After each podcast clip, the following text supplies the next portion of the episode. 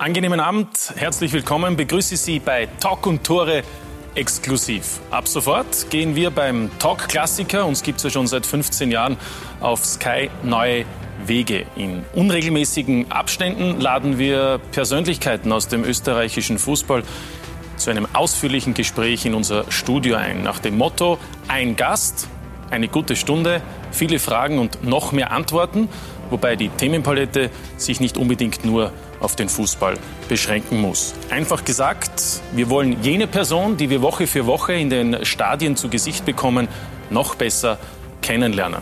Und zur Premiere von Talk und Tore exklusiv freue ich mich ganz besonders, dass wir den aktuell wohl gefragtesten Trainer bei uns begrüßen dürfen. Herzlich willkommen von Red Bull Salzburg, Marco Rose. Schönen Abend. Guten Abend, danke schön. Marco, ich hoffe, Sie fühlen sich wohl. Getränkeauswahl ist äh, spartanisch, aber wir haben ja einiges vor. Dem Anlass angemessen. Ja, ja. ja. Wobei ich einmal gelesen habe in einem Steckbrief, als Sie noch Spieler waren in Mainz, Ihr Lieblingsgetränk ist Fanta Weizen. Stimmt das? Da war ich noch äh, junger Fußballspieler. Mittlerweile ist es dann, wenn es was Alkoholisch sein darf, eher, eher Gin Tonic oh. ähm, und normales Bier dann. Ja, also man wird älter, wie man so schön sagt. Gestern ein Sieg für Sie, nichts Ungewöhnliches, mit Ihrer Mannschaft äh, im 102. Pflichtspiel. Wissen Sie eigentlich, wie oft Sie schon von diesen 102 Mal mit Ihrer Mannschaft, seit Sie seit knapp zwei Jahren Trainer sind, gewonnen haben? Ja, die Statistik habe ich jetzt ein paar Mal gehört und gelesen. Ich glaube, das war gestern der 71. Genau. Äh, Sieg dann wahrscheinlich, der sehr wichtig war. Und ich hoffe, dass noch ein paar dazukommen natürlich. Ja, das war ein 2 zu 0, also gegen den FC Wacker Innsbruck. Ähm, es sind ja atemberaubende Zahlen. Wie oft nehmen Sie sich da auch an der Nase, um zu sagen, 71 Siege, 22 Unentschieden und nur neun Niederlagen? Ja, es ist eine Momentaufnahme. Ähm, äh, klingt gut, aber war natürlich, äh, ist, ein, ist ein langer Weg, es ist sehr harte Arbeit. Und vor allen Dingen, wer das Geschäft Fußball kennt, weiß auch, dass dir die Zahlen übermorgen nicht mehr so viel bringen, wenn du nicht wieder lieferst. Das heißt, ähm, wir nehmen das gerne so mit. Es zeigt, dass wir ein paar Sachen richtig gemacht haben und trotzdem geht's weiter, neue Ziele äh, angreifen, neue Energie aufbringen, neue Leidenschaft entfachen, alles was dazugehört, um erfolgreich zu sein. Weil sonst holt dich das dann irgendwann alles ein und ähm, äh, du diskutierst relativ schnell über andere Themen. Ja, geht dann oft sehr schnell, aber im Moment läuft es enorm. Man könnte sagen, der 17. Sieg in dieser Saison, das äh, Thema Titelverteidigung liest sich gut an. Wäre da nicht die Ligareform. Wir können den Blick machen, denn gestern wurde plötzlich nach 22 Runden, wie erwartet zwar, aber eben dann doch zum ersten Mal seit Jahrzehnten die Liga geteilt, nämlich äh, in zwei Gruppen, in die Meistergruppe und in die Qualifikationsgruppe. Und Salzburg als Tabellenführer hat jetzt plötzlich 27 Zähler und der LASK 23, also nur vier Punkte Vorsprung. Schmerzt das, wenn man so viele Punkte wegnimmt? Ja, also ich muss erst mal vorweg schicken, wir haben uns alle auf dieses System eingelassen. Wir haben alle vor der Saison gesagt, wir schauen uns das mal an, wir, wir, wir machen das, wir machen das mit. Jeder war, glaube ich, oder die meisten zumindest, standen dem Ganzen positiv gegenüber.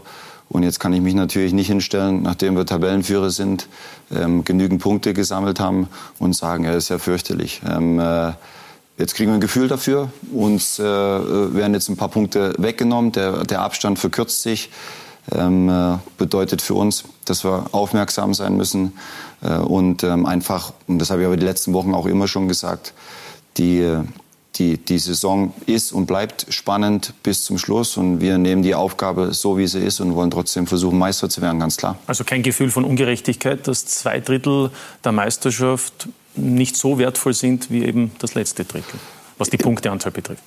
Ganz ehrlich, nochmal, ich glaube, dass es wichtig ist, dass wir die Saison zu Ende spielen.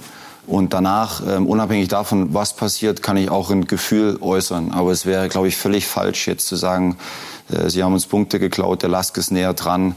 Äh, funktioniert so nicht, weil auch ich habe am Anfang der Saison gesagt, wir gehen diesen Weg mit, wir schauen uns das an. Und jetzt spüren wir es das erste Mal.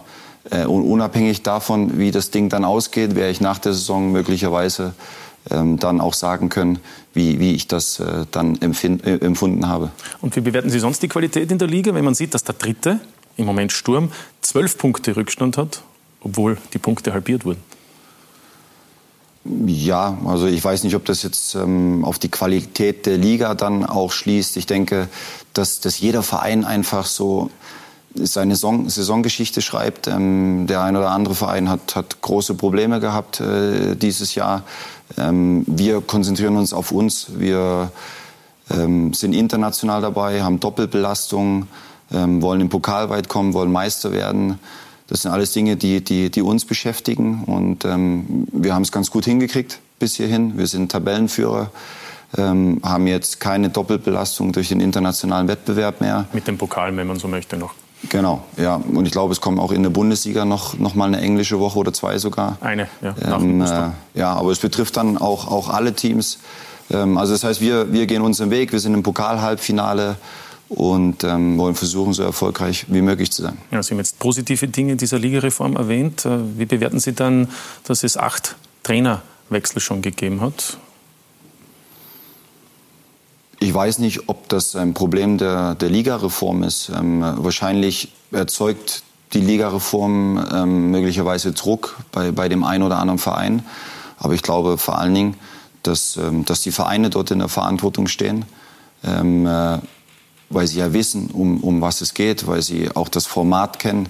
Und trotzdem finde ich, dass es wichtig ist, dass man äh, zu seinem Trainer steht, dass man sich seinen Trainer so aussucht, dass man mit ihm auch nachhaltig und langfristig möglicherweise ähm, äh, Ideen hat und, und Dinge plant. Und ich glaube, dass es für jeden Trainer, für uns als Trainer grundsätzlich wichtig ist, dass du das Gefühl hast, immer im Verein, dass die handelnden Personen hinter dir stehen. Und wenn du dieses Gefühl hast, dann kannst du auch befreit arbeiten, dann kannst du deine ganze Energie ähm, in, in deine Arbeit, in deine Mannschaft stecken. Und ich denke, dass sich das immer positiv dann auch ähm, für alle Seiten auswirkt. Ja, dieses Gefühl der Sicherheit haben Sie natürlich bei Salzburg, auch aufgrund der vielen Erfolge. Wenn man noch Ihre Zeit als Nachwuchstrainer mit einbezieht, Sie waren ja in der U16 und U18 in Salzburg als Trainer seit 2013 tätig. Dazu haben Sie die League gewonnen. Sind es jetzt knapp 200 Spiele und nur 15 Niederlagen. Ähm, viele sagen, der Rose kann nur cool sein, weil es läuft immer so erfolgreich. Ja, aber ich glaube, dass ich schon auch ähm, äh, versuche, so cool zu bleiben, wenn es äh, mal nicht so läuft, weil ich glaube, dass ähm, äh, es grundsätzlich wichtig ist, ähm, irgendwo eine Mitte zu finden in allem, was man so macht und äh, nicht äh, in die eine Richtung komplett durchzudrehen, wenn es sehr gut läuft und in die andere Richtung in Depressionen zu verfallen, wenn äh, mal die Dinge ein bisschen haken. Ich bin eher ein Typ, der gerne anpackt, wenn es äh, mal nicht so läuft und der demütig ist und bleibt, äh, wenn es sehr gut läuft. Und ähm, wir haben wieder so eine Statistik jetzt äh, mit den 200 Spielen und 15 Niederlagen. Ich glaube, was mir viel wichtiger ist, sind die, sind die Inhalte, ist die Art und Weise, wie, wie wir Fußball spielen, wie wir auftreten, ähm, äh, wie wir uns präsentieren. Und ähm, über diese Inhalte bekommst du dann natürlich auch immer Ergebnisse, ganz klar. Ja, Sie haben die Youth League gewonnen, habe ich schon gesagt. Sie sind Meister geworden, waren im Europa League Halbfinale letztes Jahr, heuer das Achtelfinale. Ähm, haben Sie eine persönliche Hitliste? Oder sagen Sie sich, da muss noch mehr kommen? Ich habe überhaupt keine persönliche Hitliste, habe auch mal gesagt, dass ich keinen kein Karriereplan habe. Ähm, äh, mir geht es einfach immer darum, dass ich gefühlt für mich sehr ehrgeizig bin dass ich gerne mit Menschen zusammenarbeite, dass ich gerne erfolgreich bin. Ich bin, äh, arbeite mein Leben lang im Fußball, ähm, habe als Sechsjähriger angefangen, Fußball zu spielen. Bedeutet schon immer ein Teamplayer gewesen, hatte das Glück, äh, in meinem Leben ein paar Leute zu treffen, die mir viel mitgegeben haben äh, als Persönlichkeit und dann auch äh, als Trainer. Und so entwickelt man sich, glaube ich, ähm, dann auch zu der Person, die man ist. Bedeutet, mich haben ein paar Leute dorthin gebracht, äh, wo ich jetzt bin. Da bin ich sehr dankbar dafür. Und ähm, nochmal, Ehrgeiz ist so ein, ein, ganz wichtiger Charakterzug meiner Person, aber nicht in irgendeiner Form, dass ich Titel zähle, sammle ähm, und ähm, da übermäßig eitel bin, was das betrifft. Ja, dass Sie ehrgeizig sind, das erzählen auch alle, mit denen man über Sie spricht. Und in Salzburg hat dieser Ehrgeiz und Ihre Einstellung natürlich auch zu einigen Erfolgen geführt. Da gibt es auch einiges zu erzählen von Rekorden und Erfolgen. Aber es sind vor allem die kleinen Geschichten, die emotionalen Momente, die es wert sind, noch einmal erzählt zu werden. Gestatten? Rose. Und sein Komplize aus der Heimat. Gemeinsame ostdeutsche Wurzeln schweißen einfach zusammen. fernab der Heimat. Ist das drauf? Oh, also ab und zu können wir schon nochmal einen Dialekt auspacken von früher. Also er versteht mich dann auf jeden Fall. Muss er dann schon einmal den ein oder anderen Moment festhalten. Auch wenn es nur die Pressekonferenz ist. Ich wollte meiner Tochter ein Foto schicken, die hat vorher in die, in die Familien-Chat-Gruppe ein Foto geschickt, äh, was sie gerade macht. Und Papa wollte zeigen, dass er gerade zur Pressekonferenz ist. Fotos fürs Familienalbum mit dem Vermerk Papa in Salzburg gibt's bereits genügend.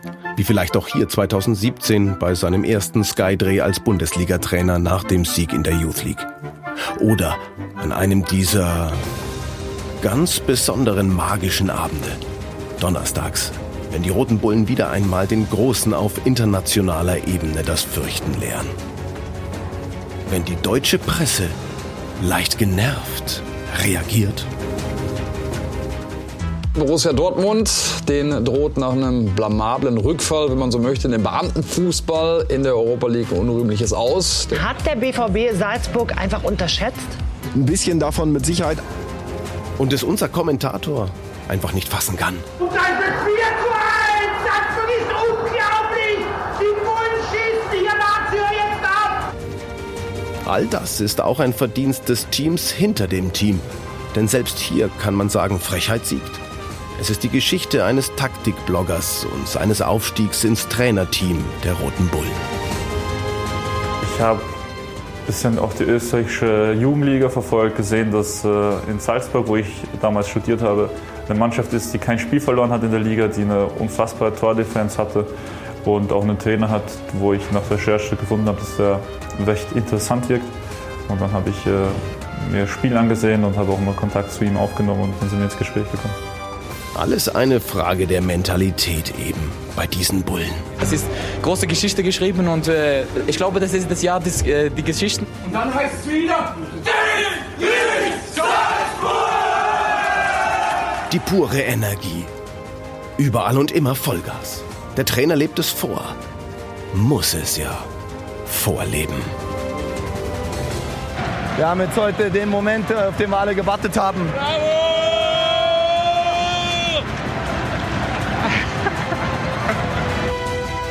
Doch selbst wenn du alles gibst, es reicht doch nicht, um alle zu überzeugen. Was müsste er denn noch lernen in Ihren Augen? Hm, beim Torschuss und im Zweikampf, wenn er mal mitkicken musste, macht er es nicht ganz so gut. Äh, Kopfballspiel ist, glaube ich, extrem ausbaufähig. Nur nicht aus der Ruhe bringen lassen. Aber Vielleicht erwischt er mich auch irgendwann mal auf dem falschen Fuß. Das äh, kommt auch vor. Also ähm, ich denke, dass irgendwann mal der Vulkan ausbrechen wird. viele Momente dafür gab es noch nicht. Obwohl, Champions League, vielleicht wäre das ja so ein Stichwort. Champions League, ja. Schönes Stichwort, oder? Cooler Wettbewerb, ja. Ja. Und? Einmal mit Marco Rose und Salzburg? Ja, Wir arbeiten darauf hin, dass wir uns dieses Jahr für die, für die Champions League qualifizieren. Ähm, ich glaube, dass wir gemeinsam mit dem einen oder anderen Verein, der auch gepunktet hat international, ähm, uns da diesen, diesen Wettbewerb verdient haben für Österreich nächstes Jahr. Und jetzt ist es natürlich auch unser ganz klares Ziel, da wir, glaube ich, schon die meisten Punkte auch geholt haben, dann äh, dort dran teilzunehmen. Ja, mit Sicherheit. Ähm, Alex wir gehört und gesehen. Der ist so einer, oder? Der auch dafür sorgt, dass die Stimmung in der Mannschaft ganz gut ist. Darf er auch so frech sein? Ich verlange das sogar. Ich finde, das äh, ist unabdingbar. Ähm, Arze ist ein ganz wichtiger Faktor für uns. Äh, letztes Jahr Kapitän, dieses Jahr Andi Ulmer als Kapitän. Ähm, Alex macht aber seinen Job nach wie vor genauso gut. Ich glaube insgesamt, dass jeder im Team so seine Rolle hat und jeder bringt das ein, was er, was er einbringen muss. Und deswegen funktionieren die Dinge bei uns auch so gut, äh, wie sie funktionieren. Ja, das Mannschaftsklima wird von vielen als ein besonderes hervorgehoben. Und der Boss heißt, ist Marco Rose, der es versteht, Freund und gleichzeitig auch Chef zu sein. Ist das auch ein Wesenszug, ein Wesensmerkmal für diesen Erfolg? Na, ich glaube nicht, dass das nur ich bin, sondern es sind alle. Also es ist ja auch wichtig, dass man auf das reagiert, was ich, äh, was ich mache. Und äh, wir haben einfach ein Top-Team. Ich habe ein Top-Team, man hat es äh, äh, in diesem Bericht gehört, um mich, um mich rum. Ähm, äh, klasse Trainerteam, ähm, ne, einen tollen, ganz tollen Staff, ähm, die alle auch das Gespür haben, in welcher Situation sich die Mannschaft gerade befindet. Alle arbeiten unglaublich professionell, alle machen ihren Job bestmöglich und sind trotzdem noch auch richtig gute äh, Menschen. Und trotzdem ist all das, was wir so machen, auch was Stimmung betrifft, das ist schon, das ist schon harte Arbeit auch. Ähm, also bei uns ist nicht nur immer Friede, Freude, Eierkuchen, sondern wir haben natürlich Phasen, in denen uns die Dinge auch nicht so einfach von der Hand gehen. Und wir sind ja auch alle nur Menschen. Natürlich haben wir Phasen, wenn es mal ähm, lange richtig gut läuft, wo wir dann irgendwann vielleicht ein paar Prozent verlieren in gewissen Dingen, wo wir nicht mehr so aufmerksam sind für Kleinigkeiten, wo wir vielleicht nicht mehr so fokussiert äh, auch arbeiten, wo wir äh, in Sachen Ordnung, alles was so dazugehört, wenn man in einer großen Gruppe zusammenarbeitet, ähm, die, die, die wichtig sind für Erfolg, ähm, die, die man beachten muss einfach auch. Äh, wenn wir dort verlieren, dann, dann wird es ein Riesenthema. Da legen alle Wert drauf. Dort lege ich dann immer wieder auch den, den Finger in die Wunde, wenn es mal, mal nicht so passt. Und dann finden wir wieder einen gemeinsamen Weg. Ja, Sie haben Ihr Team angesprochen, also den Staff, wie man ja neuerdings sagt. Da ist mit René Maric einer dabei, den man ja durchwegs als Taktik-Nerd bezeichnen kann. Ein Blogger, wie wir auch äh, im Bericht gehört haben. Ist das irgendwie auch sinnbildlich für den Wandel im Fußball hin, dass es alles ein wenig akademischer wird? ich finde nicht, dass es akademischer äh, werden muss. Äh, René ist auch ein, ganz normaler, ein ganz normaler Typ, feiner Kerl. Ähm, äh, selber ein sehr, sehr guter Kicker auch gewesen. Haben ja auch schon ein paar Berichten gehört, dass er dann äh, viele Verletzungen hatte und deswegen nicht Profi geworden ist. Äh, würde ich jetzt mal in Frage stellen. aber aber er, er, er kommt schon auch aus der Praxis ähm, und hat dann natürlich aber sich auch viel mit Fußball beschäftigt, hat unglaubliche Ahnung, hat einen sehr guten Draht ähm, zur, zur Mannschaft. Und er passt einfach zu uns. Es hat nichts mit äh, Akademik äh, zu tun oder mit, äh, mit Laptop-Trainer, sondern er passt zu uns, er passt zum Team, er versteht unsere, unsere Idee und deswegen ist er dabei und ich bin sehr froh, dass er dabei ist. Ja, und weil Mehmet Scholl gesagt hat, Studenten haben den Fußball übernommen, können Sie es nachvollziehen? Also René hat auch studiert. Ja, ja. Äh, Athletiktrainer Patrick Eilenberger hat äh, studiert. Ähm, und ich glaube, der ein oder andere in, in meinem Team wahrscheinlich auch noch. Aber ähm, spätestens dann, nochmal, wenn, wenn Leute zusammenkommen, die, äh, die gemeinsam was schaffen wollen, ist es ja egal, äh, wo du herkommst, was du gemacht hast. Du solltest äh, davon was verstehen, was du machst, was du arbeiten tust. Und vor allen Dingen solltest du aber in einer Gruppe funktionieren. Das ist das äh, Entscheidende. Und das glaube ich manchmal noch viel, viel wichtiger, dass du äh, bei so vielen Leuten, die mittlerweile in so einer Fußballmannschaft zusammenarbeiten, einfach ähm, ja, als Mensch auch so tickst, dass du immer dass du immer die Dinge, die, die gefragt sind, einbringen kannst ähm, und es auf den Punkt bringst.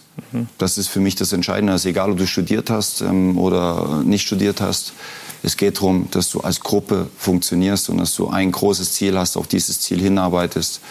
Ähm, äh, der Mix ist auch möglicherweise entscheidend im Trainerteam dass es eben Erfahrung gibt äh, auf dem Spielfeld mit Ziegler, mit Aufhauser, Sie selbst und eben auch der unter Anführungszeichen neue Weg, wenn eben auch andere Herangehensweisen sind. Diese Taktikgeschichte, die ja von manchen als im Moment äh, oberstes Gebot auch bezeichnet wird, inwieweit äh, beeinflusst das auch die tägliche Trainingsarbeit? Inwieweit werden die Spieler auch durch WhatsApp-Gruppen zum Beispiel auf jeweilige Spiele vorbereitet mit Szenen, die da herausgefiltert werden? Haben wir auch alles. Ähm, äh bin ich auch wieder ein Stück weit überfragt, weil das gar nicht mein Metier ist. Aber ich weiß, dass es bei uns funktioniert. Wir haben einen Rainer, der für, für diese technischen Dinge verantwortlich ist, der, der in der Analyse Dinge aufbearbeitet. Und wenn wir dann vor allen Dingen Europa League-Spiele haben, haben wir ähm, so ein System, wo wir Einzelspielerszenen ähm, oder gruppentaktische Szenen dann auch für die Jungs hochladen und wo sie über ihr Handy die Möglichkeit haben, diese, diese Szenen abzurufen. Viele Jungs nutzen das auch. Ähm, es ist mittlerweile eine, eine Facette, die dazugehört, neben der täglichen Arbeit am Platz, was für mich nach wie vor das Allerwichtigste ist. Und Dingen, die du dann ähm, auch in, in Sitzungen besprichst. Wie würden Sie im Moment äh, die Spielidee von Salzburg auch charakterisieren? Es gibt ja viele, die sagen, das ist Pressing. Die Wahrheit ist, es ist ja viel mehr. Es ist ja nicht mehr schubladisiert, man kann es ja so sagen. Salzburg ist die Mannschaft in der Liga mit dem höchsten Ballbesitz, hat auch die meisten Umschaltphasen. Ähm, wie schaffen Sie es? Wie schafft es Ihre Mannschaft, verschiedene Kategorien so top auszuspielen? Ähm, also wenn man mich nach meiner Idee vom, vom, vom Fußball fragt, dann, dann äh, rede ich immer gerne drüber, dass wir gerne in allen, an, an allen vier Spielphasen richtig gut sein wollen. Das bedeutet mit dem Ball, gegen den Ball, in der Situation, wo wir den Ball verlieren und in der Situation, wo wir den Ball gewinnen. Das sind so die vier Phasen, über die man äh, reden kann. Und ich hätte gerne, dass wir nicht nur gegen den Ball top sind, sondern dass wir auch top sind, wenn wir den Ball mhm. selber haben und dass wir eine klare Idee haben. Und jetzt arbeiten wir seit zwei Jahren zusammen und haben viele Dinge auf den Weg gebracht und sind mittlerweile an einem Punkt, wo auch die Statistiken natürlich, ähm, die wir gerade angesprochen haben, äh, sehr für uns sprechen. Aber nicht nur die Statistiken, sondern auch die Bilder, die man so zu sehen bekommt. Und ähm, das ist natürlich dann schon ein großes Lob, wenn viele Leute sagen, dass es richtig Spaß macht im Moment, ähm, in Salzburg Fußball zu schauen. Wahrscheinlich nicht jedes Wochenende, weil auch wir haben mal Phasen, in denen es uns äh, nicht so leicht fällt. Aber grundsätzlich wird die Art und Weise, wie in Salzburg Fußball gespielt wird, ähm, äh, sehr anerkannt und mit sehr viel ähm, Respekt auch belegt. Und das ist für mich so der, der, der größte, das größte Lob, was du eigentlich bekommen kannst. Wir haben ein paar Fakten herausgeholt, die dokumentieren die Höchstwerte der Salzburger, vor allem was das äh, Pressing betrifft. Ähm, hohe Ballgewinne. Das bedeutet, äh, dass die Salzburger in dieser Saison 40 Meter oder weniger vor dem gegnerischen Tor Balleroberungen hatten, nämlich die meisten mit 144. Danach auch sieben Treffer erzielt haben. Interessant ist auch äh, der Fakt, was die gegnerischen Ballstaffetten betrifft, die von den Salzburgern angepresst wurden. Da wurde ein Höchstwert erzielt und Salzburg lässt den Gegnern die wenigste Zeit, das eigene Aufbauspiel auch aufzuziehen, indem eben sehr früh der Gegner daran gehindert wird, Pässe zu spielen. Nur fünf Sekunden dauern die Ballstaffetten im Schnitt bei den Gegnern. Ist das auch eben der Punkt, wo Sie sagen, gegen den Ball möglichst rasch zu erobern und dadurch auch dem Gegner also keine Verschnaufpause zu lassen.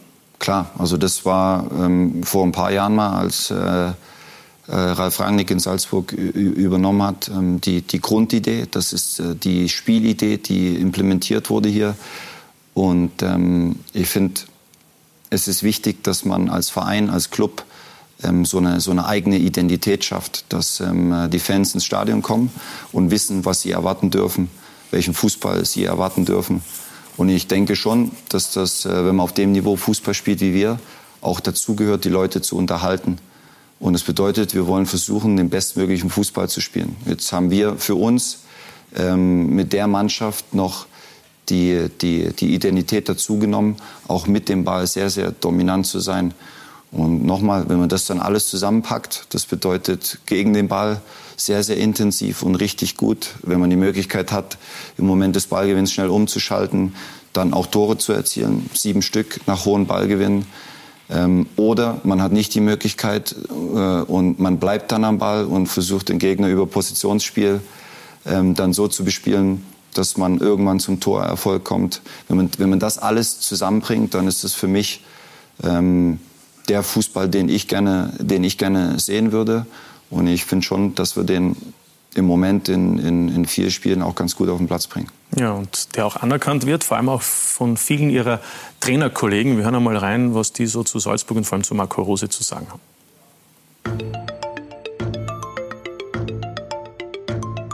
Ich würde ihn als bodenständig beschreiben, als äh, hat einen respektvollen Umgang mit den Gegnern, was für mich äh, sehr positiv ist. Trainer, der mit den Spielern einen sehr, sehr guten Umgang pflegt. Äh, die Spieler äh, ja, sind immer in einem Top-Zustand, äh, auch von ihrer Einstellung her. Sie lassen nie locker, sie lassen nie los. Der Marco Rose hat jetzt, glaube ich, zwei Jahre einen unglaublichen Erfolg, den was ich ihm wirklich gönne, weil das kommt jetzt von ungefähr. Das ist harte Arbeit, muss man auch ganz ehrlich sagen.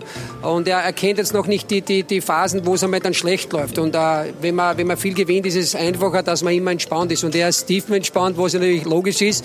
Aber äh, nochmal, das ist halt in der Situation ganz klar. Aber ich halte ihn trotzdem für einen sehr, sehr guten Trainer. Seit Jahren eigentlich, egal ob international oder dann in Österreich, äh, ist die Mannschaft immer am Anschlag, was Willen und Einsatz und Leidenschaft angeht. Und dann bin ich überzeugt, dass das äh, sein Verdienst ist. Und das macht er ganz großartig. Neben allen taktischen und, und, und, und äh, ja, einzeltaktischen und Systemfragen. Das ist etwas, was, was ich als Außenstehender sehr bewundere. Diese Dinge, die er mit äh, dem Verein sich erarbeitet hat, sind ganz einfach keine Zufälle. Ähm, da wird richtig gut gearbeitet. Er profitiert davon im Sinne von guten Spielern, die ihm da zur Verfügung gestellt werden.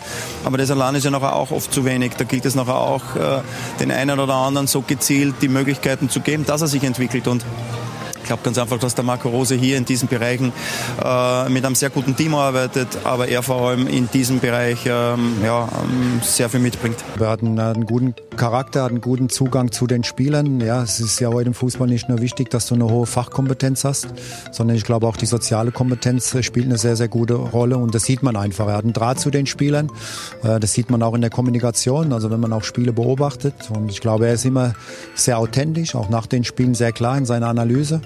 Und ähm, jetzt habe ich ihn aber genug gelobt, ne? ja, er wird nicht rot, Marco Rose. Aber es ist natürlich viel Anerkennung. Tut auch gut. Das erfahren Sie aber, glaube ich, doch auch täglich, diese Anerkennung.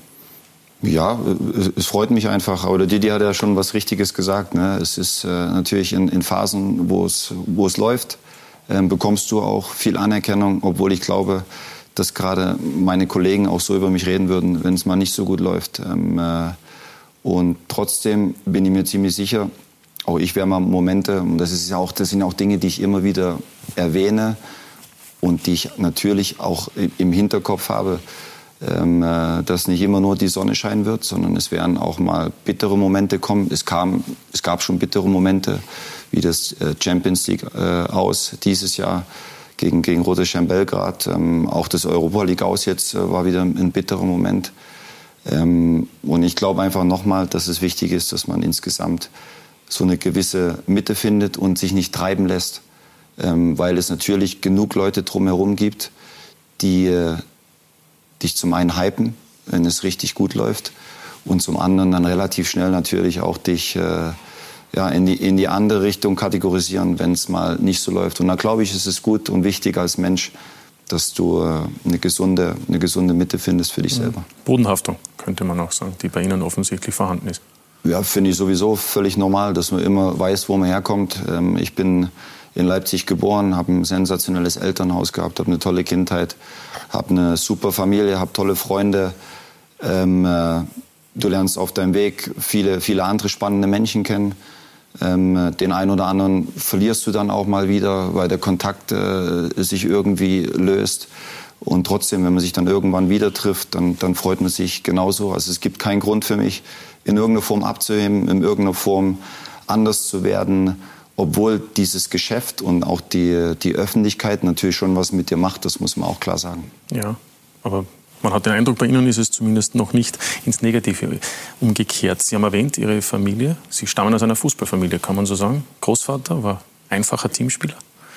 Ja, der Opa hat ein Länderspiel gegen Lettland, glaube ich, gemacht, irgendwann in den 1930er äh, Jahren? 30er Jahren. Ja, ja. Also ja. Sie sollten es besser wissen, ich habe nur nachgelesen. Ja, das ist dann doch schon ein paar Jahre her. Ja. Ähm, mein Papa war ein guter Zweitliga-Fußballer in der DDR, vor allen Dingen sehr, sehr laut auf dem Platz.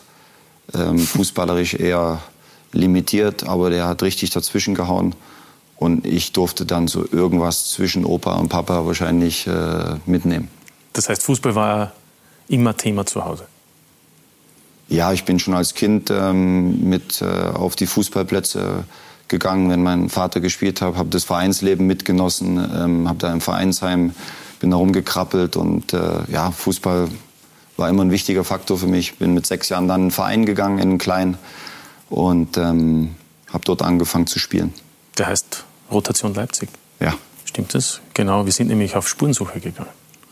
Und wenn man wissen möchte, wo Marco Rose seine ersten Schritte im Fußball gemacht hat, dann muss man eben in seine Heimatstadt nach Leipzig und zu einem kleinen Club namens Rotation Leipzig. Und das hat Markus Klima für uns gemacht. Schauen Sie sich das an. Wir tauchen ein in ein Stück Leipziger Fußballgeschichte. Wir treffen Leute, die Marco Rose bei seinen ersten Schritten im Fußball begleitet haben. Ich denke mal, er war, war aus einer fußballverrückten Familie, ist dann im Endeffekt dann in einem fußballverrückten Verein. Wir sind zu Gast bei einem rund 450 Mitglieder starken Club, der im nächsten Jahr seinen 70. Geburtstag feiert und schon bessere Zeiten gesehen hat. Wir gehören nicht zu der Fraktion, die meckert oder jammert. Äh, klar, wir sind nicht auf Rosen gebettet. Äh, es ist nicht mehr so wie vor 20, 25 Jahren. Der Norden Leipzigs.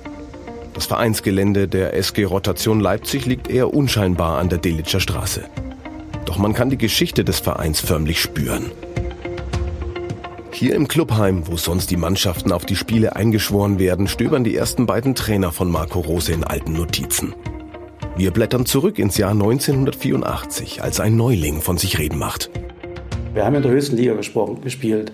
Und wenn man da als jüngerer Spieler sich schon durchgesetzt hat äh, gegen die Älteren, er war zum teilweise eins, anderthalb Jahre jünger, und da hat er sich schon durchgesetzt. Klar, gegen die stärkeren Mannschaften war es schwieriger. Wenn wir gegen Chemie Leipzig gespielt haben, zum Beispiel, die in unserer Staffel waren, war es für ihn natürlich schwierig. Aber die Mannschaften, die da in der Tabelle hinter uns waren, wir waren am Saisonende Vierter, ja, Vierter, da hat er natürlich auch seine Tore geschossen, hat sich durchgesetzt, hat ja als Stürmer bei mir angefangen, hat sich ja ein bisschen in seiner Zeit verändert, also weiter nach hinten gerutscht und hat sich auch gelernt, dort durchzusetzen. Es hat ihm auf alle Fälle, denke ich mal, was gebracht. Und hier liegt es vor Ihnen, das vielleicht einzige Foto mit Marco Rose aus dieser Zeit. Hier ist er. Und dann, zwei Jahre später, die große Umfunktionierung vom Stürmer zum Verteidiger. Ein harter Kampf für den Trainer, aber nachhaltig wirksam. Im Bezirk war es so, die Mannschaften waren alles Leistungszentren, holten sich von den umliegenden Orten die besten Spieler heran.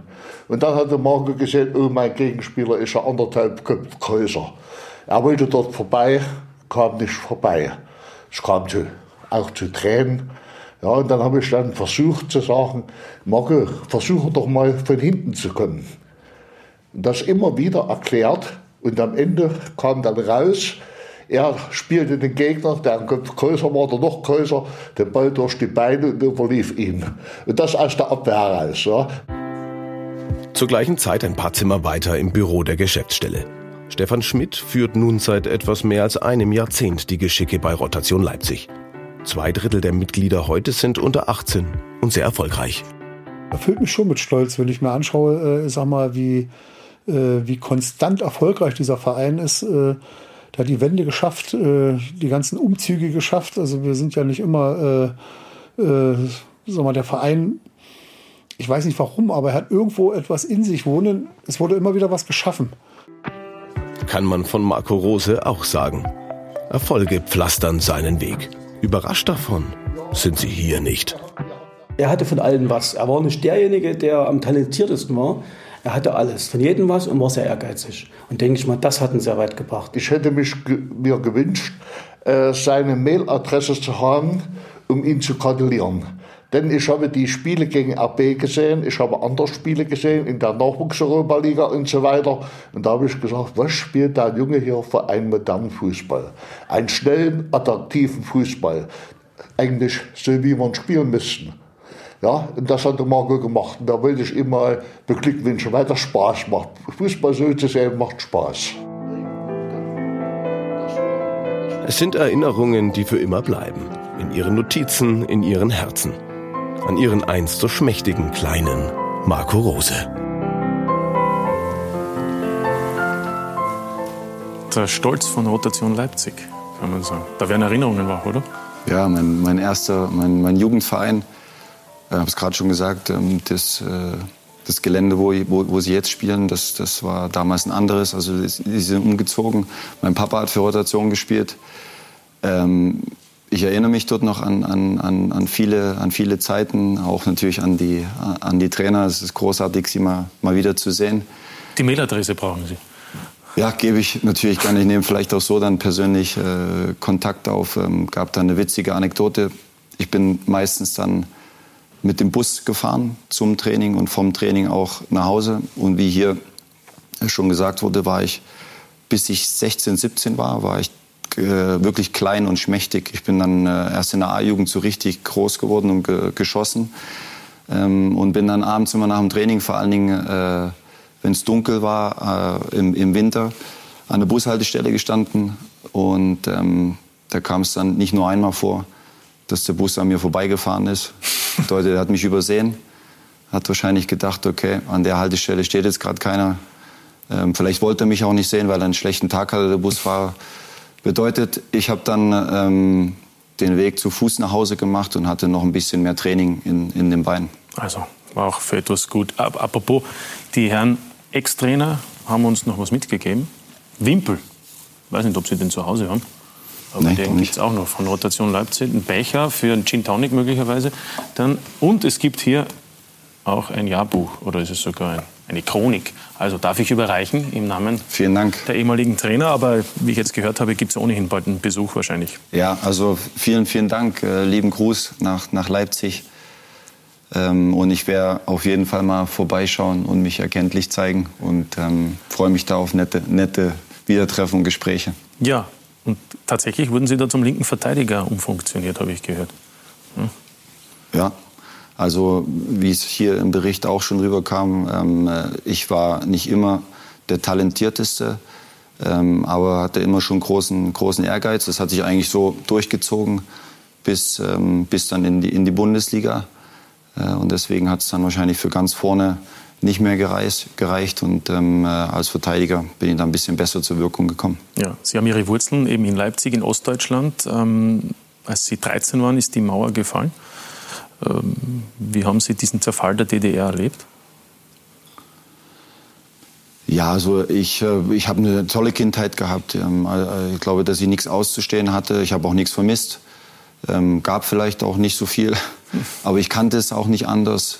Ich habe mich wohlgefühlt, habe Fußball gespielt, war in der Schule. Also es war alles in Ordnung wusste aber wohl, ähm, dass da das eine oder andere äh, nicht so rund läuft äh, in, in unserem Land, in der Gesellschaft und dass vor allen Dingen äh, die, die erwachsenen Menschen natürlich auch ähm, ja, mangelnde Freiheit versprüht haben, äh, ver, ver, ver, gefühlt haben, ähm, dass sie gerne auch weiter reisen äh, wollten äh, und grundsätzlich natürlich auch ihre, ihre Grundrechte einfach in Frage gestellt gefühlt haben. Ähm, das habe ich schon mitbekommen, auch, beim, auch bei meinen Eltern. Ähm, äh, die Phase der Wende habe ich dann schon auch intensiver mitbekommen, weil dort war ich dann schon 12, 13. Ähm, äh, Leipzig war ja die Stadt, wo es die Demonstrationen am Montag gegeben hat. Genau, also das war so mehr oder weniger der Auslöser für, für, die, für die Wende. Ähm, meine Mama war auch immer ganz fleißig dabei. Ähm, auch da gibt es eine kleine Geschichte. Ich habe dann mal Training gehabt, war dort dann schon in einem Leistungszentrum und habe mir gedacht, ähm, Montagabend, ähm, Mama ist wieder demonstrieren, also fahre ich doch mal in die Stadt und besuche sie. Ähm, ist dann allerdings schwierig gewesen, weil mittlerweile Hunderttausende von Leuten auf der Straße waren und ähm, ich dort, Handy gab es noch nicht, meine Mutter nicht gefunden habe. Und dann bin ich mit der Straßenbahn nach Hause gefahren, habe sie dann dort getroffen. Ja, Gott sei Dank zu Hause wieder getroffen. Sie haben das Leistungszentrum angesprochen. Das war ja auch typisch für, für die DDR, dass Spieler, die oder Sportler, die erfolgreich waren, dann so in Art ähm, Leistungsklassen oder, oder Trainingsschulen und Trainingszentren auch aufsteigen durften. Ähm, inwieweit hat Sie das geprägt auch? Der Leistungsgedanke, der schon auch im System DDR ja irgendwie auch implementiert war. Ja, absolut schon und, und auch gut geprägt. Ähm, äh, das ging schon los mit, wenn du auf diese äh, Kinder- und Jugendsportschule wolltest, musstest du eine Aufnahmeprüfung machen, die ich, glaube ich, gar nicht bestanden habe und bin dann mehr oder weniger noch nachgerückt, äh, weil irgendein anderer rausgefallen ist.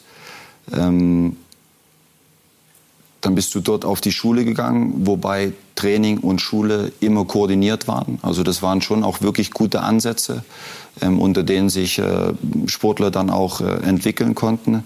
Das heißt, du hast mal früh trainiert, bist danach in die Schule gegangen, hast Nachmittag noch mal trainiert. Also wirklich ähm, äh, leistungsfördernde äh, Maßnahmen. Das Thema, was du damals einfach ein Stück weit immer wieder hattest, dass auch viel auf, auf Verschleiß gearbeitet wurde und ähm, äh, die, die Bedingungen drumherum dann einfach nicht so top waren. Also ein Raubbahn der Gesundheit könnte man auch sagen, oder? Im, im Kindesalter ähm, ja und äh, im Erwachsenenalter habe ich das dann äh, persönlich äh, fortgetrieben, aber dann war ich selber dran schuld. Ja, möglicherweise. Aber mit 13 war eben dann die DDR nicht mehr existent, mit 13, 14 in dem Alter. Wäre etwas anders gelaufen, wenn es die DDR länger gegeben hätte für Sie in der Ausbildung als Fußballspieler? Haben Sie sich diese Frage überhaupt gestellt? Ja, na klar beschäftigt man sich mit der Frage, aber ich habe es mir dann nicht, nicht zwingend gestellt, weil es nicht so gekommen ist und ich gucke dann lieber eher immer nach vorne. Aber ich habe schon natürlich ein paar, paar Dinge auch miterlebt. Ich weiß, dass ähm, äh, es herausragende Fußballer in Leipzig gab, die sicher Bundesliga, ähm, Premier League äh, in Italien hätten spielen können. Großartige Fußballer. Ähm, beste Beispiele, äh, Matthias Sammer zum Beispiel, Ulf Kürsten, äh, große Fußballer, die, die dann auch ähm, Bundesliga spielen durften, die Nationalspieler geworden sind. Also wir hatten schon ein, ein großes Pool an, an Talenten. Und viele von, von diesen Spielern sind vielleicht auch ähm, einfach leider in, in der falschen Zeit an ihrem, an, an ihrem Limit gewesen, was die Leistung betraf, weil sie natürlich nicht die Möglichkeiten hatten, äh, äh viel Geld zu verdienen, äh, ihre, ihre Zukunft dann auch abzusichern, ähm, obwohl sie, wie gesagt, hätten auf Top-Niveau in, in Europa spielen können. Ähm, in der DDR bist du anständig bezahlt worden. Du hast dein Auto ein paar Monate eher bekommen als, als der mhm. Normalbürger, aber ansonsten ist da nicht, äh, nicht viel hängen geblieben. Ähm, das bedeutet, wäre die DDR weiter bestehen geblieben, wäre der Weg eigentlich schon so vorgeschrieben gewesen, du hättest ein ganz anständiges Leben gehabt, aber wahrscheinlich hättest du nicht viel erleben dürfen. Ja, ist besser so, wie es wahrscheinlich gekommen ist. Ähm, Sie haben gesagt, Sie sind kein herausragendes Talent gewesen, eher der Kämpfertyp. Ähm, und sie waren auch nicht immer einfach zu handeln, habe ich mal auch gehört in einem Interview von Ihnen. Ähm, hat Sie das dann am Ende vielleicht auch um den ein oder anderen Karriereschritt äh, gebracht in Ihrer aktiven Karriere? Sie waren äh, neben Leipzig dann in Hannover und in Mainz vor allem natürlich. Na, dass ich äh, etwas schwierig zu handeln bin manchmal oder war, ähm, hat mich nichts gekostet, weil ich dann schon im richtigen Moment auch immer wieder wusste, um, um was es geht und was richtig und was falsch ist. Ähm, äh, da ist es dann schon eher das mangelnde Talent, was mich äh, nicht nach ganz, ganz oben katapultiert hat. Obwohl ich sagen muss, dass ich mit den Bundesligaspielen, die ich gemacht habe, die ich machen durfte, bei einem ganz tollen Verein in Mainz, in einer herausragenden Mannschaft, ähm, wir, wir, treffen uns immer noch nicht nur mit ein, zwei, drei, vier Spielern, sondern wir haben Kontakt mit 10, 15 Spielern, eine ganz große Gruppe. Das ist äh, was, was ganz Besonderes. Ähm, aber ich glaube, dass ich da schon mit dem Talent, was ich hatte, sehr, sehr viel erreicht habe. Ähm, Wäre vielleicht auch ein bisschen mehr gegangen, möglicherweise auch ein bisschen weniger, aber ich bin schon insgesamt zufrieden mit dem, was ich erleben durfte und was ich mitnehmen durfte jetzt auch für, für meine Zeit als Trainer und äh, als Mensch. Ja, und weil Sie so sind, haben Sie deshalb vielleicht in Ihrer Arbeit als Trainer Verständnis für Typen, die als schwierig gelten? Ja, ich glaube einfach, dass du ähm, nicht jeden Spieler über einen Kamm scheren darfst, ähm, dass du äh, dich auf unterschiedliche Typen einlassen musst, ähm, äh, dass du unterschiedliche Mentalitäten, wir haben viele Spieler aus vielen Ländern, kennenlernen musst, dass du dich damit beschäftigen musst, was macht sie aus, wo kommen sie her, was ist ihnen, was ist ihnen wichtig. Ich ähm, glaube schon, dass das wichtig ist. Und trotzdem gibt es so ein paar Werte, die für alle gelten müssen, die, die für jeden Menschen auf diesem Planeten einfach äh, wichtig sind grundsätzlicher Respekt in dem Team. Dann natürlich auch nochmal, wenn man es ein bisschen äh, kleiner gestaltet, Dinge wie, äh, wie Teamfähigkeit, wie, wie Pünktlichkeit, wie Ordnung ähm, auf einem bestimmten Niveau. Und trotzdem muss man dabei immer wieder auch ein bisschen locker bleiben. Keiner ist perfekt, ähm, äh, jeder macht mal Fehler. Äh, und ähm, dort einfach einen guten Mittelweg zu finden, miteinander umzugehen, das ist, glaube ich, das Wichtigste. Haben Sie ein Vorbild als Trainer? Wer hat Sie geformt? Na, ich habe ich hab kein äh, konkretes Vorbild. Ähm, äh, solche Leute, wie wir gerade im, im, Video gesehen haben, die haben mich natürlich geprägt. Ähm, es waren meine ersten Trainer.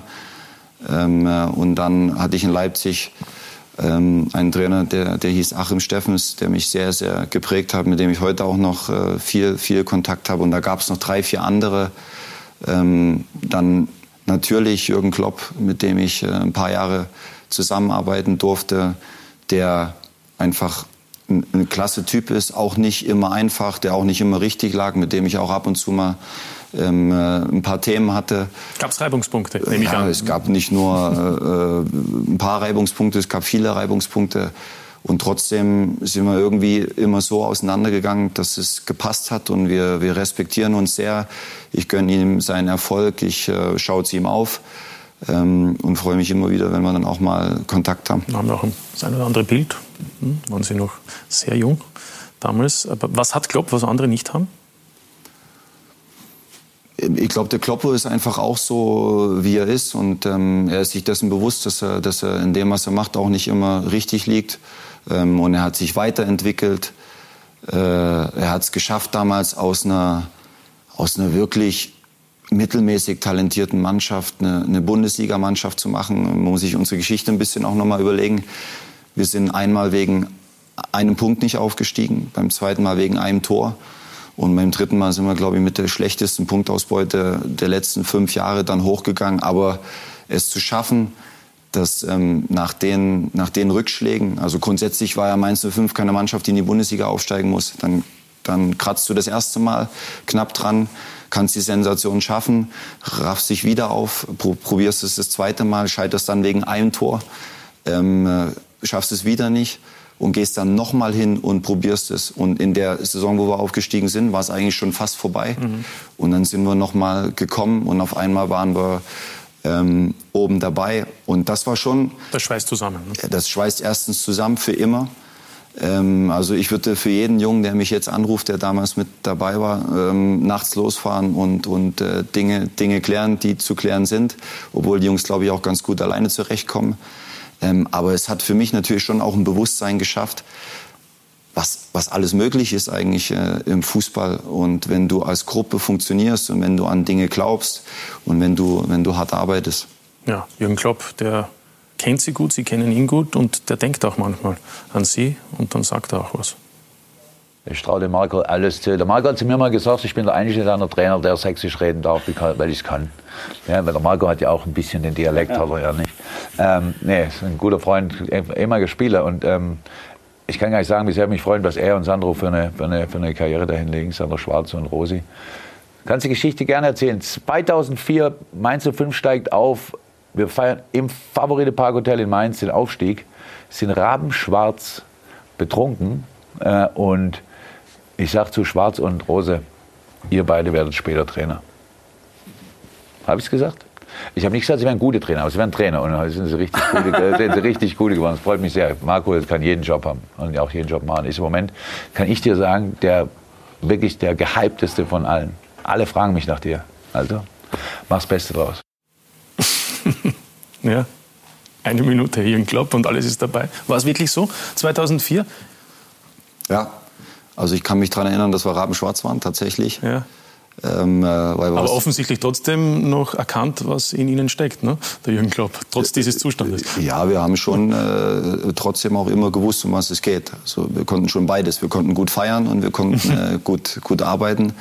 Und Kloppo hat das damals tatsächlich gesagt, ähm, weil er einfach auch ein Typ ist, der, glaube ich, ähm, so ein paar Dinge fühlt, so ein paar Dinge spürt und deswegen natürlich auch auf dem Niveau arbeitet, äh, wie er arbeitet. Und ähm, ja, wenn man sowas von Kloppo hört, freut einen das natürlich sehr. Ja, also der gehypteste Trainer hat er gesagt. Da haben wir es wieder. So schnell geht's, ne? Ja, nochmal, und das weiß Kloppo selber am besten. Ähm, es geht schnell in die eine und schnell in die andere Richtung. Ich kann mich erinnern, vor drei Wochen ähm, hatte Liverpool so ein kleines Thema an der Meisterschaft. Da war schon wieder, ach, die Kloppomania, das war schon wieder am Wackeln alles.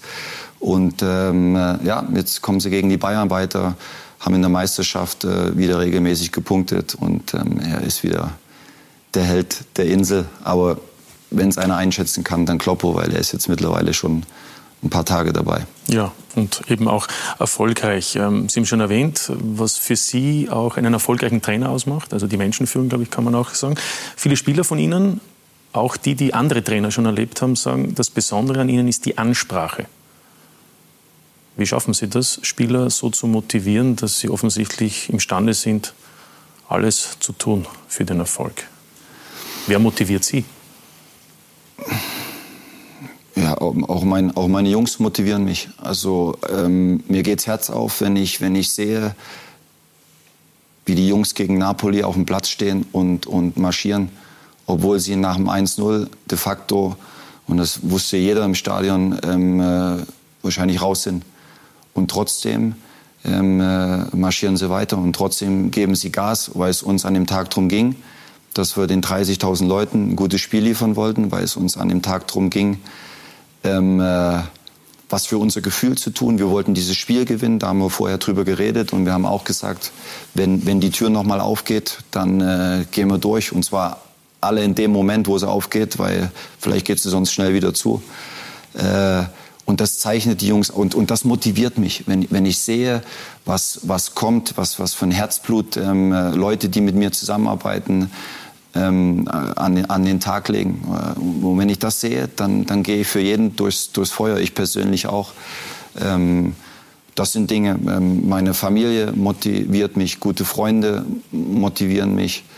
Ähm, äh, grundsätzlich das Leben motiviert mich, weil ähm, es einfach auch viel zu kurz ist, um, um über Dinge nachzudenken, die, die keinen Sinn machen. Ähm, ich bin jetzt Fußballtrainer, ich mache das äh, sehr gerne, ich mache das mit allem, was ich habe und ähm, äh, würde es gerne auf höchstem Niveau machen. Mhm. Äh, und das, das sind alles so Dinge, die, die mich motivieren. Sie haben Ihre Familie angesprochen, die lebt in Leipzig. Sie sind also örtlich getrennt. Wie funktioniert das? Sie haben Frau und Tochter. Ja, ähm, funktioniert gut, auch wenn ich sagen, ehrlich sagen muss, dass es, mich, dass es mich immer wieder beschäftigt. Gar kein Thema. Ich vermisse meine Tochter, ich vermisse meine Frau. Ähm, Gab es nie die Überlegung, dass ja, die Familie wir, nach Salzburg nachkommt? Ja, Sie sind wir, jetzt doch schon das sechste Jahr hier. Absolut. Wir, wir diskutieren das immer wieder. Also wir, überprüfen unsere Lebenssituation auch äh, immer wieder. Ähm, aber es hat sich einfach so entwickelt. Ähm, ich habe meine, meine Frau kennengelernt vor, vor 20 Jahren.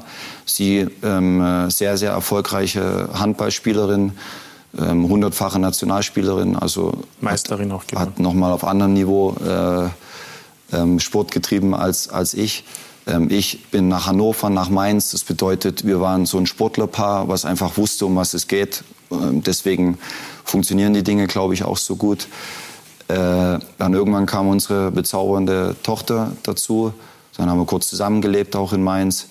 Ähm, dann bin ich nach Leipzig gewechselt, Familie wieder mit. Äh, also wir, wir, gehören schon fix zusammen. Dann kam das Angebot aus Salzburg. Ich hatte das Gefühl, das muss ich machen weil ich einfach dort auch die nächsten Schritte gehen wollte. Ähm, so, jetzt gehst du nach Salzburg, bist Trainer in der U16. Wie lange geht das? Äh, das ist dann immer das große Thema. Das Kind kommt dann irgendwann in die Schule. Äh, okay, meine, meine Frau, eine, eine, eine, ähm, Rechtsanwältin, die, die auch ihren Job liebt, die äh, keine Frau ist, die einfach mit mir mitgeht und äh, ja, Trainerfrau ist oder Spielerfrau ist, sondern sie, sie möchte gerne arbeiten, sie geht in ihrem Job auf, das, das möchte ich ihr nicht nehmen.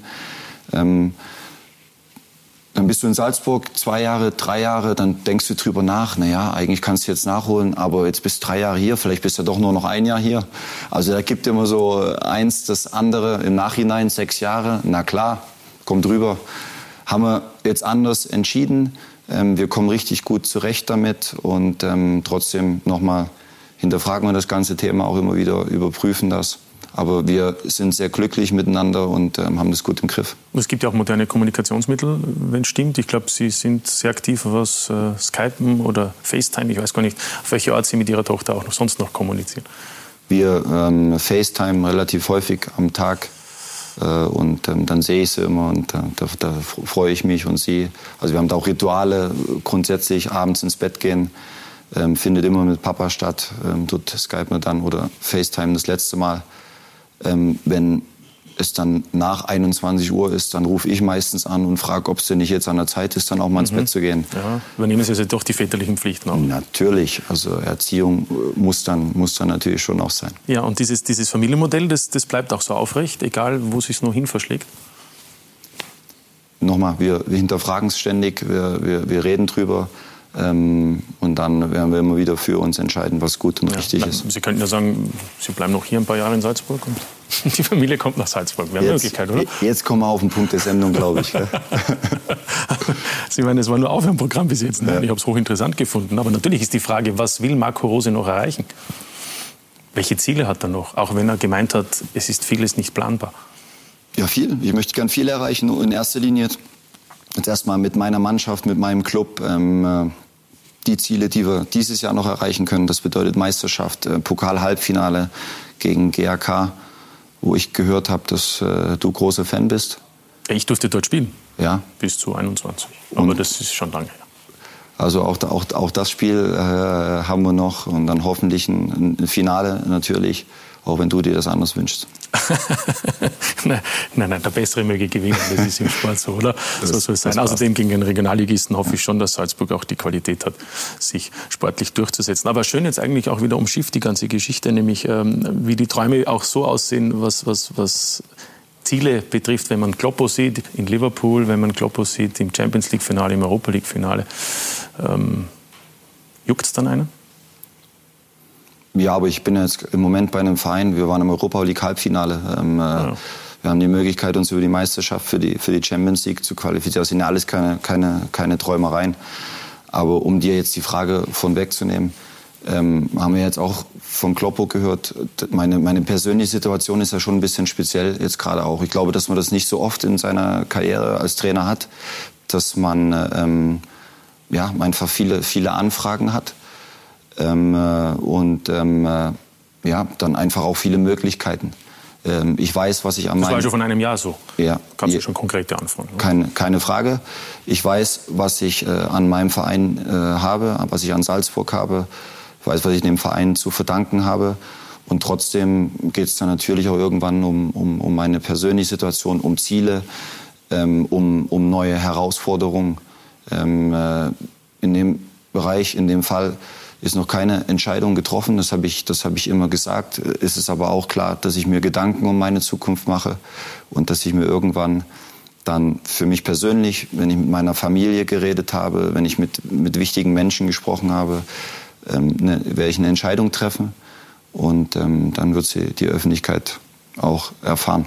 Davon gehen wir aus. Sie sind, wie Sie schon angemerkt haben, sehr gefragt, vor allem in Ihrer Heimat, in Deutschland. Kaum eine Diskussionssendung, kaum ein Bundesliga-Wochenende, in dem nicht der Name Marco Rose erwähnt wird. Christoph Jochum. Er ist die wahrscheinlich heißeste Aktie auf dem Trainermarkt. Marco Rose hat seinen Kurs in den vergangenen Jahren extrem gesteigert, ist in Deutschland regelmäßig ein Thema. Marco Rose sollte eigentlich der neue Cheftrainer werden bei der TSG 1899.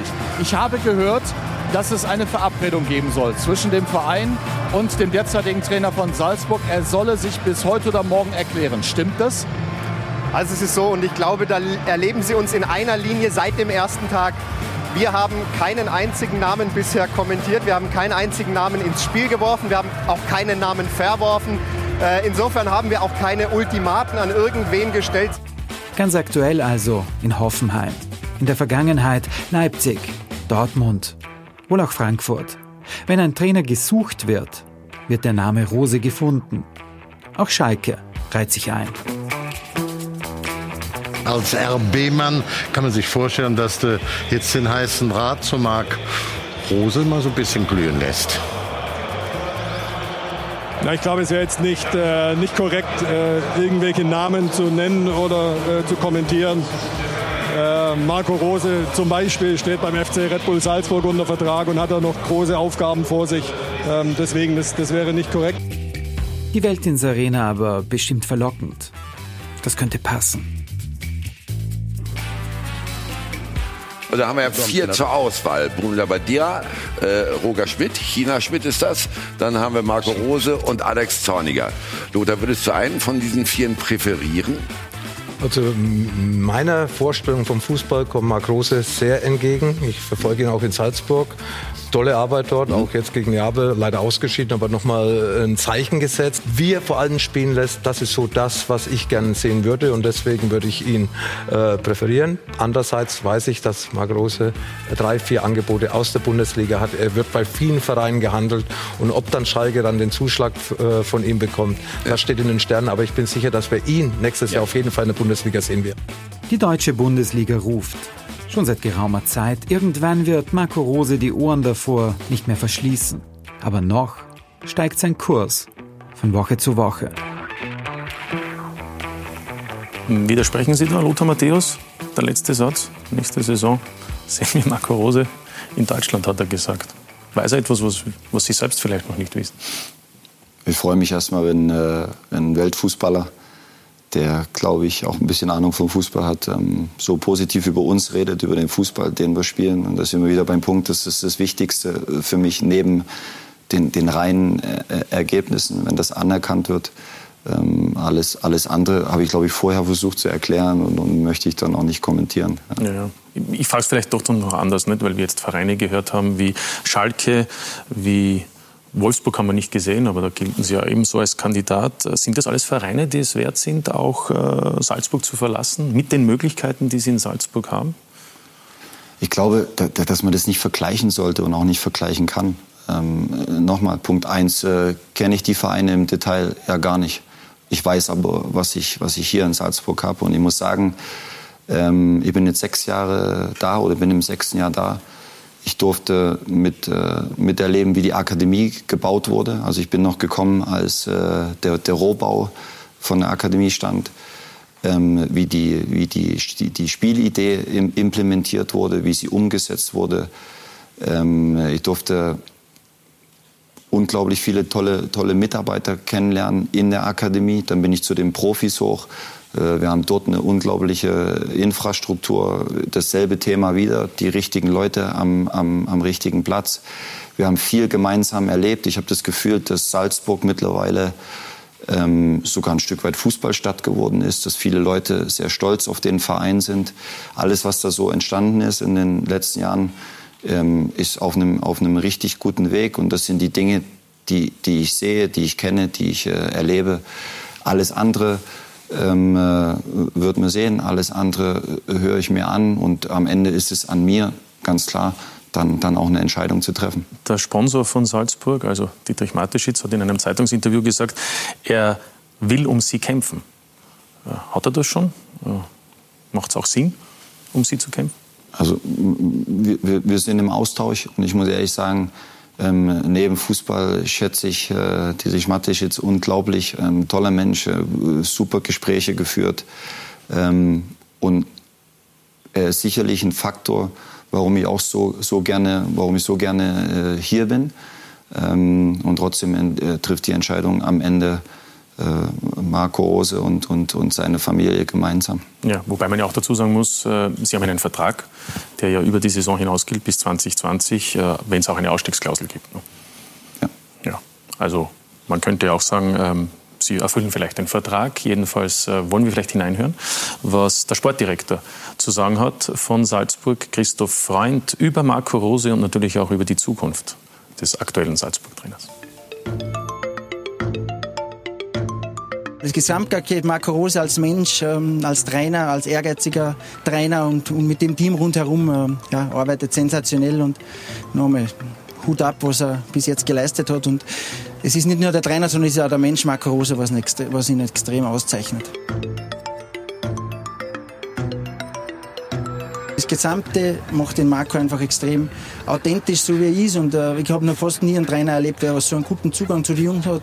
Er streichelt sie ja nicht immer, sondern er gibt ihnen auch Gas. Er verlangt viel, wie auch von sich selber viel verlangt, verlangt auch von den Jungs viel. Und äh, ich glaube, das ist so ein bisschen ein Geheimnis. Aber ganz das Spezielle ist schon, dass er einen sehr, sehr guten Zugang zu den Jungs und auch zum ganzen Staff, zum ganzen Verein, zu den Leuten hat. Also er ist sehr normal, sagt man, äh, und findet äh, einfach ja, zu den Menschen einen richtig guten Zugang. Das ist sicher auch ein Geheimnis seines Erfolges.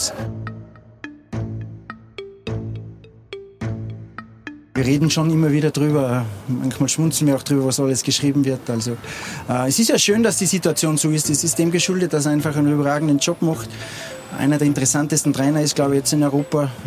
Das ist einfach so und das ist ja sehr, sehr schön. Schlimmer wäre es, wenn wir eine andere Situation hätten. Also, äh, ich finde es äh, schön und wir gehen sehr relaxed, glaube ich, mit der Situation um und äh, sind sehr, sehr ehrlich zueinander. Also alles gut und wir lassen da von draußen, glaube ich, nicht viel reintragen. Aber immer wieder, wo ein Trainer spekuliert wird, fehlt ganz vorne der Name Marco Rose. Ja, so einen Trainer haben wir in Salzburg und das ist sehr, sehr schön. Das ist der Fußball und das ist der Lauf der Zeit. Wenn, wenn es so kommen würde, ja, dann müssen wir es akzeptieren und dann geht das Leben auch weiter und es geht auch in Salzburg weiter.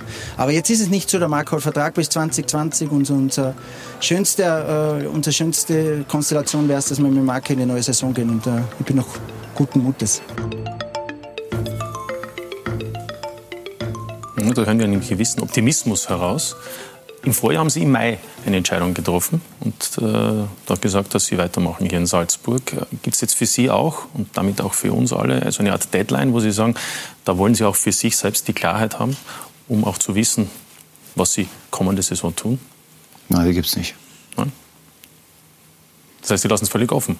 Es kann auch am 2. Juni sein oder am 5. August. Also die gibt es ja nicht. Also kann ich jetzt nicht sagen am 2. Juni oder am 5. August. Die Entscheidung? Es gibt keine Deadline. Ja,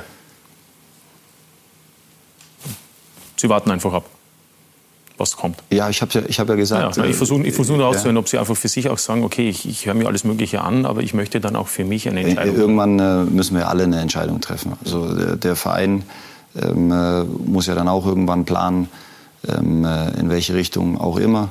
Ähm, also es wird irgendwann eine Entscheidung fallen. Aber nochmal, ich äh, lasse mich ungern treiben in, in, in irgendeiner Form.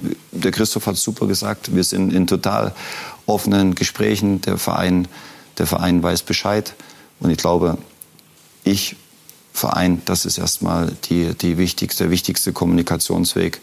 Und ähm, alles andere werden wir danach dann kommunizieren. kommunizieren. Und nicht über die sozialen Medien, denn das ist auffällig. Sie gehören zu den Trainern, die weder auf Twitter noch auf Facebook noch auf Instagram sind. Ja. Hat das einen bestimmten Grund? Das hat einen bestimmten Grund, weil ich glaube, dass das äh, Energie zieht. Und ähm, äh, ich bin jetzt auch so an einem Punkt, ein äh, bisschen Genugtuung, auch da eine, eine kleine Geschichte. Ähm, als ich meinen Fußballlehrer gemacht habe, ähm, äh, waren wir bei einem einwöchigen Seminar in einem Hotel, wo es um, um Medienarbeit ging. Und dann war unter anderem ein, ein, äh, ein schlauer Mensch da, der uns auch zum Thema neue Medien informiert hat. Und ähm, äh, er wollte mir erklären oder uns erklären, wie, wie unerlässlich und äh, unglaublich wichtig dieser Faktor für, unser, für unsere Zukunft, für unsere Arbeit, für unsere Außendarstellung ist. Ähm, ich habe mir das ein bisschen angehört und habe ihm dann irgendwann erklärt, dass ich glaube, dass es äh, das Wichtigste ist, dass du als Trainer eine Fußballmannschaft aufs Feld schickst, die funktioniert, dass du sie gut trainierst und das andere kann ich irgendwie nicht so ganz nachvollziehen, was er da meint. Ähm, fand er fürchterlich. Ähm, hat dann eine, eine Homepage von mir, die damals ein Fan gemacht hat, auch ähm, äh, mit zur Mithilfe genommen, um zu zeigen, dass das, was ich da gerade mache auf dem Gebiet, völlig daneben ist und gar nicht funktioniert. Ähm, äh, also hat mich auch ein bisschen bloßgestellt. Und ähm, mittlerweile muss ich sagen, muss ich über den Herrn schmunzeln, weil ich einfach das Gefühl habe, dass ich mehr als recht hatte. Ich glaube, was heutzutage teilweise über neue Medien ähm, passiert, ist teilweise grenzwertig. Ähm, ich glaube schon natürlich, dass es auch dazu gehört, dich in irgendeiner Form zu verkaufen. Aber ich glaube, das wichtigste Argument bist du selber und, das, und die Arbeit, die du machst und nicht, wie du dich irgendwo im Internet präsentierst. Und die Art und Weise, wie dort teilweise natürlich dann auch gearbeitet wird, ähm, die Plattform, die gewissen Leuten geboten wird, um dich selber auch zu beleidigen oder in, in irgendwelche Ecken zu stellen, ähm, das sind alles Dinge, denen ich mich nicht aussetzen will. Und deswegen bin ich da auch komplett raus aus der Nummer und habe auch das Gefühl, dass mir das gut tut. Ja, das muss auch so stehen, ist nachvollziehbar. Wir wollen am Ende der Sendung den Versuch starten, Sätze zu beginnen, die Sie bitte vollenden. Wenn es losgeht, können wir starten. Ich bin voll, voll fokussiert. Meine beste Entscheidung war? Meine beste Entscheidung war, mit meiner Frau vor 20 Jahren an die Ostsee in Urlaub zu fahren, weil sie dort meine Frau geworden ist. Was ich gerne anders gemacht hätte, ist, als Spieler noch etwas mehr auf, auf meinen Körper gehört. Was ich gerne schon gewusst hätte, als ich noch jünger war, ist, dass wenn man manchmal ein bisschen äh, länger nachdenkt, man sich dem einen oder anderen Problem nicht aussetzen muss. Der beste Ratschlag, den ich je erhalten habe, ist? Der beste Ratschlag, den ich je erhalten habe. Können wir die nach hinten setzen, nochmal die Frage? Oder nach der Sendung. Oder mein so. Lieblingsverein ist, einmal versuche ich es noch. Mein Lieblingsverein ist, ähm, ja, wenn wir es vorhin schon gesehen haben, natürlich dann Rotation Leipzig, weil dort habe ich angefangen, dort bin ich groß geworden, dort ging alles los. Und mein Lieblingsschimpfwort ist? Bist du deppert, aber es ist ja gar kein Schimpfwort. Nein, das ist eine Frage eigentlich, ne? Ja? Ähm, äh, mein Lieblingsschimpfwort ist. Ich. Äh, Nein, Sie haben gute Kinderstube. Ja. ja. Gibt es keine Schimpfwörter, auch nicht gegenüber den Schiedsrichtern. Auf die gute Antwort bin ich nicht gekommen. Ja. Das ist schon wieder. ich sage besten Dank. Sehr gerne dass Sie heute unser erster Gast waren bei Talk und Tore exklusiv. Am Ende gibt es noch äh, ein Trikot, glaube ich, wenn es richtig ist, dass Sie bitte auch noch unterschreiben, signieren, um dann eben auch das noch über die sozialen Medien, die Sie auch sehr schätzen, auch verlosen können. Das darf ich hier herlegen. Bitte schön. Ja, ich hoffe, ich bin da niemandem zu nahe getreten, aber nein, nein, nein. mir ist es halt nicht wichtig. Ja. ja. danke fürs Kommen. Sehr Marco gerne. Rose, alles Gute. Mögen Sie die richtigen Entscheidungen treffen. Dankeschön, war sehr kurzweilig. Hätte nicht gedacht, dass wir tatsächlich, äh, dass wir beide 75 Minuten miteinander so entspannt auskommen. Aber das haben wir gut hingekriegt. Vielen Dank. Danke Ihnen fürs Dabeisein. Schönen Abend noch. Bleiben Sie uns gewogen und treu. Wiederschauen. Danke.